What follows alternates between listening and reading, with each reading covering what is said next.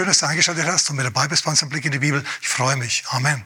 Meine Botschaft heute Abend, die heißt, zünde nicht aus Versehen dein Leben an. Man sieht jetzt immer wieder Parkhäuser, vor allem private, an denen ein Schild draußen steht oder angeschraubt ist. E-Autos dürfen da nicht hineinfahren, batteriebetriebene Autos dürfen da nicht rein. Warum? Wegen der Brandgefahr, weil es so und so oft passiert dass die irgendwo parken und dann entzünden sich die auf geheimnisvolle Art und Weise. Dann ist es alles sehr schwer zu, zu löschen und, und man kann da nicht richtig reinfahren und löschen und so. Das ist also schwierig. Jetzt sei du kein Mensch, der so ist, bei dem es im Untergrund irgendwie schwert und schwelt und plötzlich explodiert. Okay? Dann lässt man dich nämlich in bestimmte Häuser nicht mehr hinein. Und das willst du nicht. Du willst in alle Häuser hineinkommen und willkommen sein. Amen. Wenn du also nicht willst, schau, dass, dass dein Schicksal plötzlich, ohne dass du das geplant hast oder erwartet hast, anfängt zu explodieren, dann musst du auf was achten. So verhinderst du dieses Schicksal, indem du dich an Prediger Kapitel 5, Vers 1 hältst. Da steht, deine Worte seien wenige. Jakobus hat sich das nicht unbedingt zu Herzen genommen. Der hat ein ganzes Kapitel, nämlich Kapitel 3, in seinem Brief über dieses Thema geschrieben. Der hat über die Gefahren deiner Worte und die, die Gefahren der Zunge geredet. Aber bevor wir zu Jakobus gehen, lass mich noch 1. Petrus Kapitel 3, Vers 10 lesen. Das ist ein guter, guter, guter, guter Vers. Da steckt Weisheit drinnen und um die geht's heute Abend. Wer das Leben lieben und gute Tage sehen will, wer will das Leben lieben? Okay, doch mehrere. Wer will gute Tage sehen? Okay, pass auf. Petrus sagt uns, der halte Zunge und Lippen vom Bösen zurück, dass sie nicht Trug reden. Sag mal mit mir, reden ist Silber, Schweigen ist Gold. Ganz genau, du hast das erkannt. Okay, also wenn du gute Tage sehen willst und dein Leben genießen willst, dann musst du deine Worte wenige sein lassen. Denn deine Worte haben diese geheimnisvolle Kraft, dass sie unbeabsichtigte Nebenwirkungen hat. Plötzlich rabbelt es im Karton und du weißt gar nicht, warum genau. Und dann stellst du fest, ach ja, das war, das war diese Batterie in mir, das war, das war der Zündfunke, der aus meinem Mund herauskam, der ist schuld. Wem ist das schon mal passiert? Dass er sich eigentlich mit Leuten ganz gut verstanden hat und ganz nette Leute waren und die haben dich nett gefunden und aus irgendeinem Grund hast du irgendwie eine Bemerkung gesagt, die bei denen irgendwie schräg ankam. Hast du das schon mal erlebt? Also ich habe das schon mal erlebt. Das ist ernüchternd. Du denkst, was war das jetzt? Ich habe doch eigentlich das ganz anders gemeint und überhaupt, halt, warte, geht nicht weg. Ja, deine Worte seien wenige. Okay. Ähm, aber jetzt nochmal zu einem Vers aus Jakobus. Jakobus Kapitel 3, Vers 6. Da heißt's, die Zunge ist ein Feuer, eine Welt der Ungerechtigkeit. So ist die Zunge unter unseren Gliedern. Sie befleckt den ganzen Leib und entzündet unseren Wandel und wird selbst von der Hölle entzündet. Klingt nicht besonders gut. Es klingt, als ob deine Zunge ein wildes Tier wäre, das ausbricht und eine Schneise der Verwüstung in dein Leben schlägt, wenn du nicht aufpasst. Ich lese vielleicht Vers 4 und 5 auch noch. Siehe, die Schiffe, obwohl sie so groß sind, werden von starken Winden getrieben, so werden sie doch gelenkt mit einem kleinen Ruder, wohin der will, der es steuert. Also ein Riesentanker, der wird von einem kleinen Ruder gesteuert. Und, äh, und so kann der von Hamburg nach New York fahren und sich nicht vertun. Wenn der allerdings rumspinnt und, und das Steuerruder einfach so das Steuerrad rotieren lässt, dann dreht sich der vielleicht im Kreis und das Schiff kommt nirgendwo an. Ja? Das ist natürlich wirklich bedauerlich. So ist auch die Zunge ein kleines Glied und rühmt sich große Dinge. Siehe ein kleines Feuer, welch einen Wald zündet es an. Das ist, wie gesagt, das Thema. Denn ich bin davon überzeugt, das hat mir der Herr irgendwie aufs Herz gelegt, heute drüber zu reden. Viele, oder sehen wir dran, ist nicht wenige, nicht alle, aber nicht wenige, sind krank und leiden in ihrem Leben wegen ihres Mundes, wegen ihrer Zunge, wegen der Worte, die sie sagen, wegen der Ablästerei über andere. Solltest du nicht machen. Du solltest dir bewusst sein, dass deine Zunge ein gefährliches Tier ist. Deswegen hat Gott es nicht wie die Nase mitten ins Gesicht gesetzt, dieses Zungenorgan, sondern er hat es in einen Käfig gesteckt. Deine Mundhöhle, Höhle, sagt man ja sogar. Und er hat, er hat dieses Ding hinter Gitterstäbe verbannt. Das sind deine Zähne. Okay, und ab und zu lässt du die raus, die Zunge, und dann darfst du was sagen und dann fängst du sie wieder ein weil sie eben heikel ist und dein ganzes Leben ruinieren kann. Und das passiert bei viel zu vielen Leuten. Viele schleppen sich von Krankheit zu Krankheit, von depressiver Phase zu depressiver Phase und sie wissen nicht warum. Sie prüfen sich und denken sich, Mensch, ich esse doch richtig, ich schlafe richtig, ich mache doch richtig.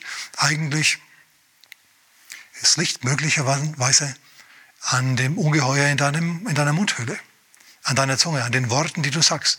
Die entzünden dein Leben Müssen wir untersuchen. Hast du schon mal Stille Post gespielt? Kam man so beim Nachdenken heute. Wir haben in der Klasse, in der Schule mal Stille Post gespielt. Das ging seinerzeit links vorne los. Der eine sollte dem anderen einen Satz sagen.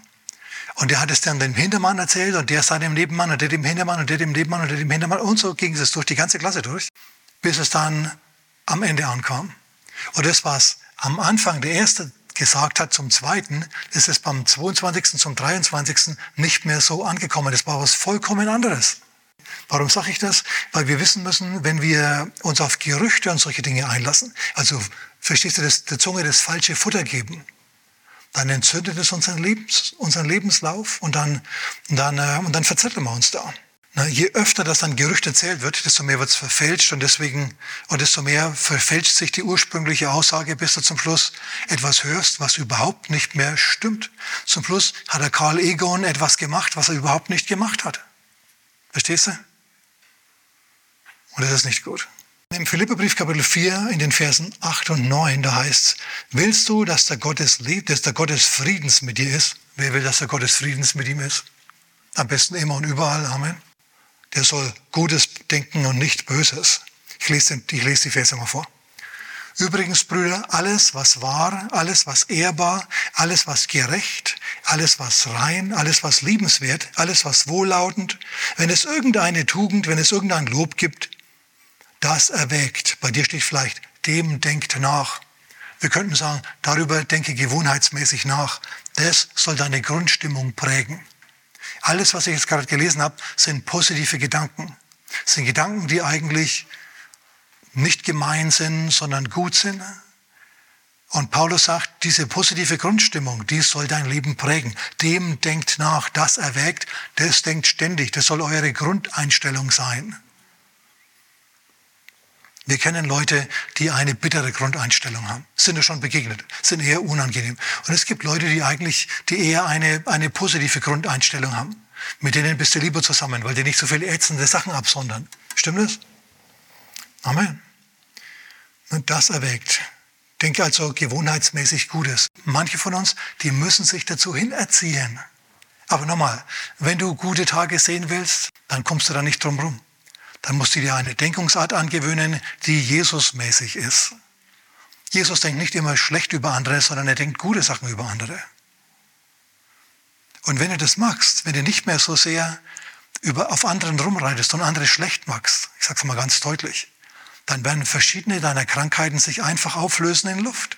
Die werden einfach verschwinden, ohne dass du groß was machen musst.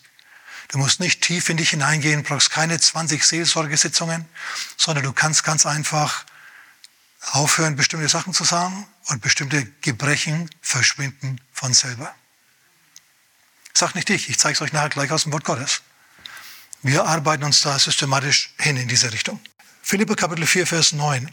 Was ihr auch gelernt und empfangen und gehört und an mir gesehen habt, das tut. Paulus sagt, schaut mich an als euer Vorbild. Denkt dran, wie ich drauf war. Und dann seid so drauf, wie ich drauf war. Paulus hat den Geist des Glaubens geatmet. Stimmt das?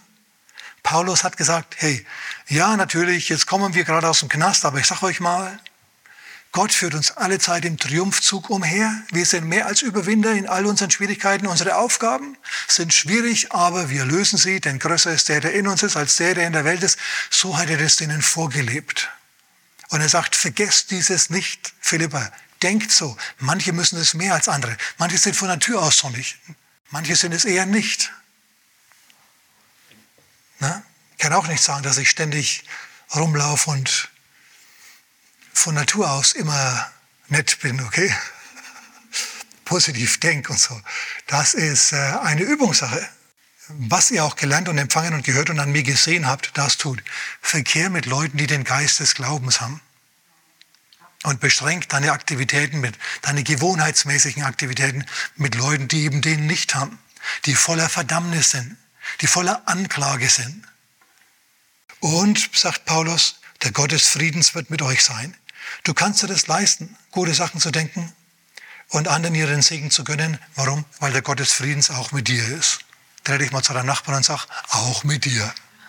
Was passiert, wenn man das nicht macht? Was passiert, wenn man, wenn man die Klappe immer offen hat und, und, und gern über andere was redet, was vielleicht der Wahrheit entspricht, aber vielleicht auch nicht. Wir denken wieder an die stille Post dann passieren die Sachen wie der Familie von Noah. Gott hat die Familie von Noah durch die Sintflut gerettet. Jetzt sind sie angekommen, dort wo sie angekommen sind, am Berg Ararat. Ja, sie sind abgestiegen und sie haben wieder Landwirtschaft betrieben. Noah hat einen Weinberg gebaut und hat dann eben Wein geerntet. Und es war wahrscheinlich Federweiser. Federweiser. Federweiser hat die Zuckersüße von Saft, aber den Alkohol von Wein. Wenn du also Federweisen trinkst wie Saft in tiefen Zügen, dann bist du blitzschnell blau. Blau wie eine Haubitze. Und ich kann mir vorstellen, dass Noah eben das gemacht hat. Er hat da seinen Fass in dem Rüde rum. Er nimmt da einen, einen Becher und trinkt und sagt, ja, hm, gut, und trinkt nochmal und trinkt nochmal. Und weil die Sonne so schön scheint und die Vögel zwitschern und, und die neue Welt vor ihm liegt, ja, trinkt er gleich noch einen Schluck und noch einen. Und dann geht er ins Zelt, weil plötzlich fängt alles sich an, um ihn herum zu drehen. Okay, er denkt sich, uh, uh, uh, stellt einen, seinen Becher weg geht ins Zelt hinein und denkt sich, Mann, es ist hier heiß und zieht sein Hemd aus. Und er denkt sich, es ist immer noch heiß und zieht die Hosen aus. Oh, oh. Er ist blau, ja. Und dann liegt er im Zelt und singt betrunken vor sich hin. Und es hört einer, das hört Ham, sein jüngster Sohn. Und er schaut zum Zelt rein und er sieht den Vater liegen. Er kriegt große Augen. Er macht die Tür wieder zu, dann fängt er an zu lachen und dann rennt er rüber zu seinen Brüdern Sam und Japhet. Er sagt, hey Brüder, ihr wisst nicht, was, was mit dem Alten los ist. Ihr müsst mal das Zelt schauen, der ist blau. Die anderen beiden, die sind aber anders. Die sind aus anderem Holz. Die wollen, dass der Gott des Friedens mit ihnen ist, dass sie gute Tage sehen. Also was machen jetzt sie? Wie gehen die mit dieser Situation um? Sie, sie kennen ihren Vater. Sie wissen, dass ihr Vater ein guter Mann ist ein Gerechter vor dem Herrn ist, dass sie ihm das Leben zu verdanken haben. Denn so heilig wie der Vater sind sie nicht gewesen. Aber sie sind trotzdem gerettet worden, wegen der Güte ihres Vaters. Und jetzt liegt der Vater betrunken im Zelt, ihr jüngster Bruder, der lacht und die der spinnt wohl. Und dann besprechen sie sich. Dann nehmen sie einen Mantel und gehen rückwärts ins Zelt hinein und decken den Vater zu. Wisst ihr, was sie machen? Die verhindern, dass sich ein Bild von der Schwäche ihres Vaters in ihrem Kopf festsetzen kann, damit ihr Vater nicht in ihrer Achtung sinkt. Merkst du das? Ist eine vollkommen andere Haltung, als der andere sie hat. Und so behandeln sie den barmherzig. Und sie achten darauf, dass sie eben keine Anklage in ihrem Kopf formulieren gegen ihn. Das ist kostbar und gut, ihr Lieben. Das ist das, wovon Paulus gesprochen hat in Philipper Kapitel 4, Vers 8 und 9. Was gut ist, was angenehm, diese Dinge, über die soll man nachdenken. Und Noah wacht wieder auf. Und er kriegt mit, was sein Jüngster ihm angetan hat.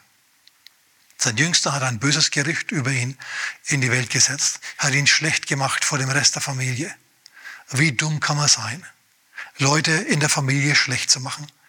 Würde mir nicht im Traum einfallen, dass ich mich mit irgendjemandem hinsetze und schlecht über meine Frau, meine Kinder oder sonst jemanden rede. Fällt mir nicht im Traum ein, so blöd bin ich nicht. Weißt du, wozu das führt? Das führt zu Zerrüttung, wie das jetzt hier passiert. Der Noah ist sauer und, und er, er spricht einen Fluch aus und einen Segen. Über Ham sie spricht er einen, einen Fluch aus, derjenige, der das Gerücht in die Welt gesetzt hat, derjenige, der schlecht geredet hat der wird gerichtet. Und die anderen beiden Sem und Japhet, die werden gesegnet. Wichtige Sache. Pass auf, dass du nicht zu einem Kettenglied in, einem, in einer schlechten Kette wirst. Okay? Dass du nicht Sachen rumerzählst, von denen du eigentlich gar keine Ahnung hast. Ich spreche jetzt nicht von Kritik über, über Regierungsmaßnahmen oder solche Sachen. Das lassen wir heute mal völlig aus. Okay? Und was es mir geht, ist um dein Umfeld, die Leute, mit denen du zusammen bist. Es geht um die zwischenmenschlichen Sachen zwischen dir und mir, in der Familie, in der Gemeinde, am Arbeitsplatz. Amen. Dass wir da zurechtkommen miteinander und gute, starke Zeugen Christi sind. Amen.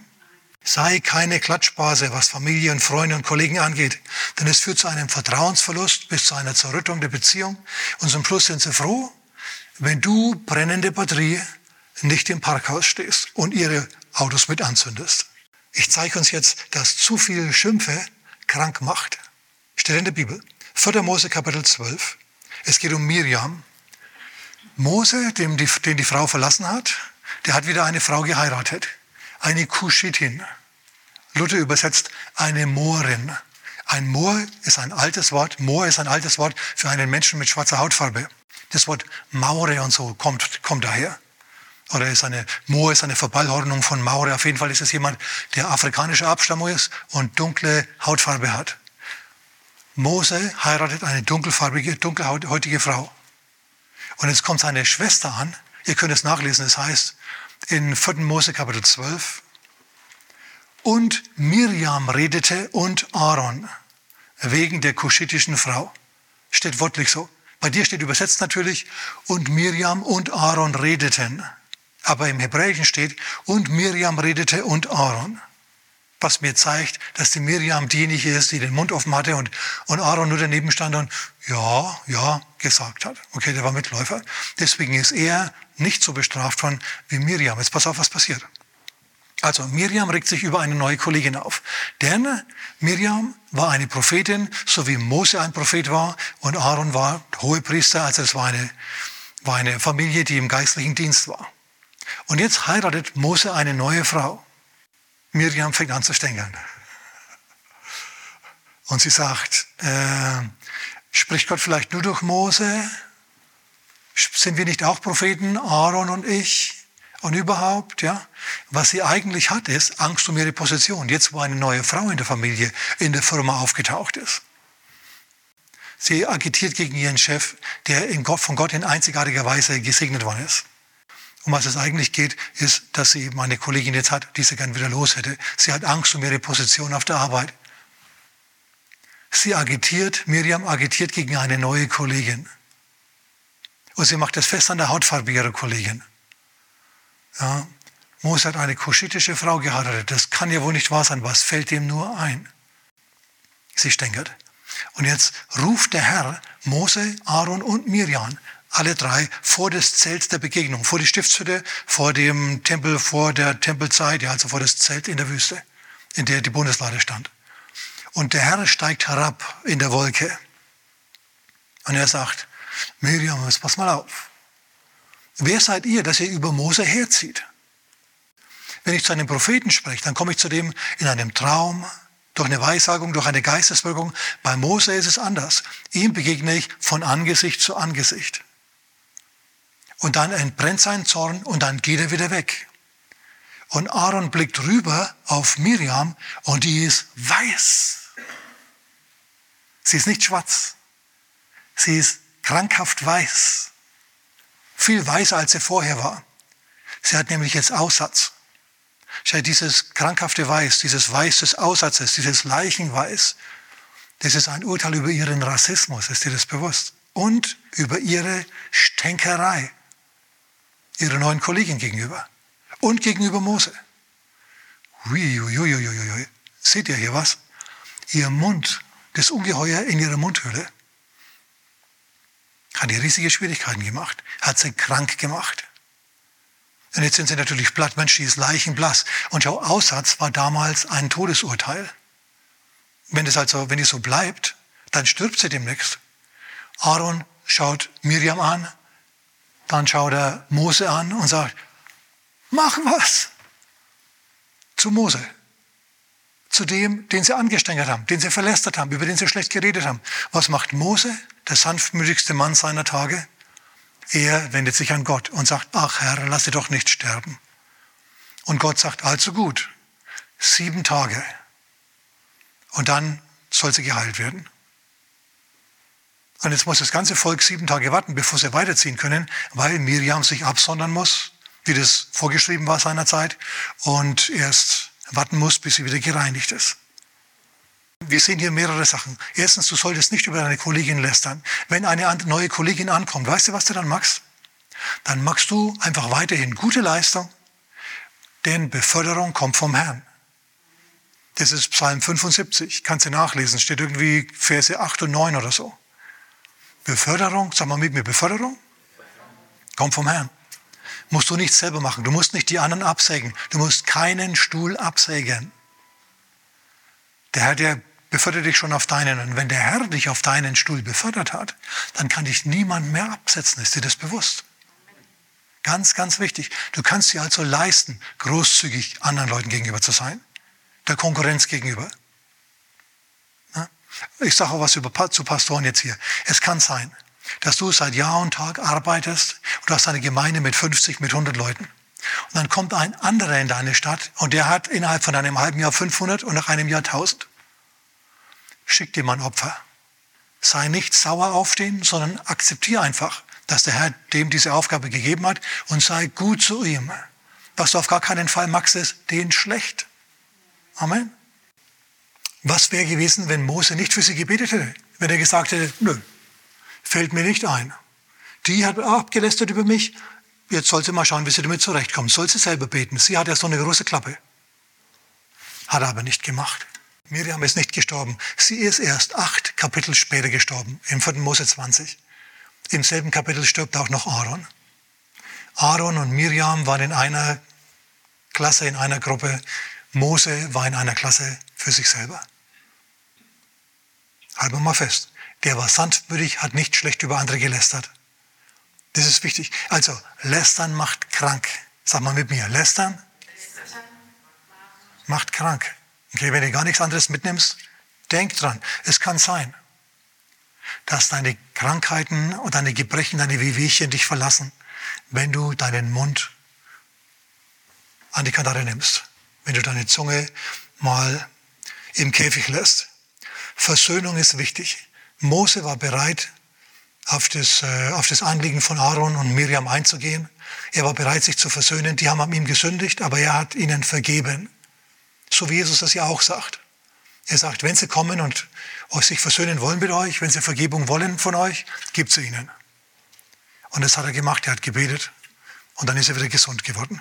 Aber alle haben mitgekriegt, dass Miriam einen Riesenfehler gemacht hat. Warum ist er denn krank geworden? Ja, sie hat gelästert, sie hat zu viel gelästert. Über wen denn? Über Mose. Ja, selber schuld. Ja, so war das.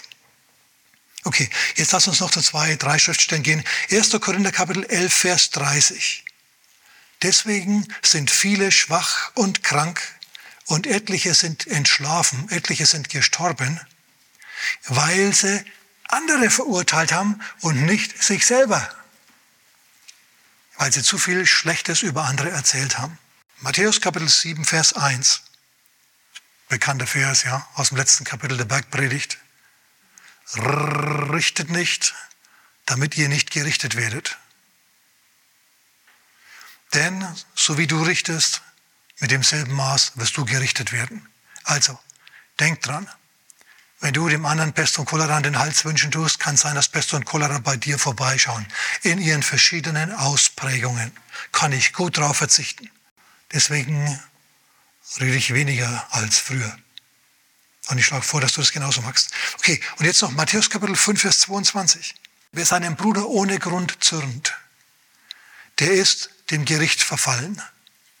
Jesus sagt hier, wer seinen seinen Nächsten grundlos schlecht macht, der ist einem Gericht verfallen. Hast du das gehört? Und Jesus fährt fort und sagt, sogar wenn du im Gottesdienst bist, sogar wenn du mit heiligmäßigen Handlungen dann beschäftigt bist, wenn Gott immer noch eine Rolle spielt in deinem Leben, wenn du sogar ein Opfer bringst, also ist ja nicht selbstverständlich, dass es dann ein Opfer gibt. Aber dieser Typ, der schlecht über andere geredet hat, von dem Jesus hier spricht, der hat sogar Opfer gegeben. Und Jesus sagt, lass das alles, lass dein Opfer auf dem Altar liegen und geh und versöhne dich mit deinem Widersacher, mit dem, über den du so übel hergezogen hast. Wenn du merkst, die Beziehung ist wackelig, dann tu, was du kannst, um sie zu stabilisieren. Trachte nach Versöhnung. Denn Jesus sagt, wenn du das nicht magst und du bist der, der gehetzt hat, dann kommst du unter ein Gericht. Ja, wenn du gegen einen anderen agitiert hast, grundlos, dann passiert irgendwas, was nicht gut ist. Dann kann es sein, dass es geht wie Miriam oder wie einem von den Korinthern, die schwach waren oder krank und manche sind sogar gestorben. Also mach das nicht, ja. Versöhn dich, wenn es geht. du kannst nicht mit allen in Frieden leben, das weiß ich. Und bei manchen Leuten, an die kommst du einfach nicht mehr ran, ist auch gut, wenn sie die signalisieren, ja. Bleib weg, auch gut, in Ordnung. Aber so viel an dir liegt, halt Frieden. Und dann ist der Gottesfriedens mit dir. Und dann hast, siehst du gute Tage und liebst dein Leben. Amen. Okay, also, das sind Matthäus Kapitel 5, Vers 22 bis 25 jetzt gewesen. Wer grundlos andere schlecht macht, der verfällt einem Gericht. Deswegen ist Versöhnung so wichtig. Wenn du im Gottesdienst stehst und du dran denkst, oh Mann, ich habe da jemanden schlecht gemacht, bitt Gott um Vergebung. Und wenn nötig, versöhn dich mit dem. Tu dem irgendwas Gutes in irgendeiner Form. Dann geht's wieder. Jesus sagt in Vers 25, ohne Versöhnung kriegst du Probleme. Wahrlich, du wirst überliefert werden ins Gefängnis, solange bis du diese Schuld bezahlt hast. Das soll nicht nötig sein. Deswegen schlage ich vor, dass wir jetzt zum Schluss in uns kurz gehen, miteinander beten und beschließen uns zu versöhnen, falls es notwendig ist. Und dann beten wir auch um Heilung gleich, okay? Also sag mal mit mir. Kehr, kehr vor deiner eigenen Tür. Viel besser. Amen. Lass uns die Augen zumachen. Herr, wir stehen vor dir. Wenn wir in irgendeiner Form jemanden schlecht gemacht haben und es unfair war und unwahr war, einfach grundlos wie jemanden schlecht gemacht haben, Herr, dann vergib uns. Vergib uns, Herr, diese Sünde. Und Vater, wir bitten dich, dass du uns die Gelegenheit gibst zur Versöhnung. Und Herr, wir bitten dich um einen neuen Start, Herr, und um Heilung von unseren Gebrechen, jetzt wo wir umgekehrt sind. Herr, wir danken dir für deine Vergebung und wir danken dir für Heilung in Jesu Namen. Amen. Amen. Okay, Gottes Segen.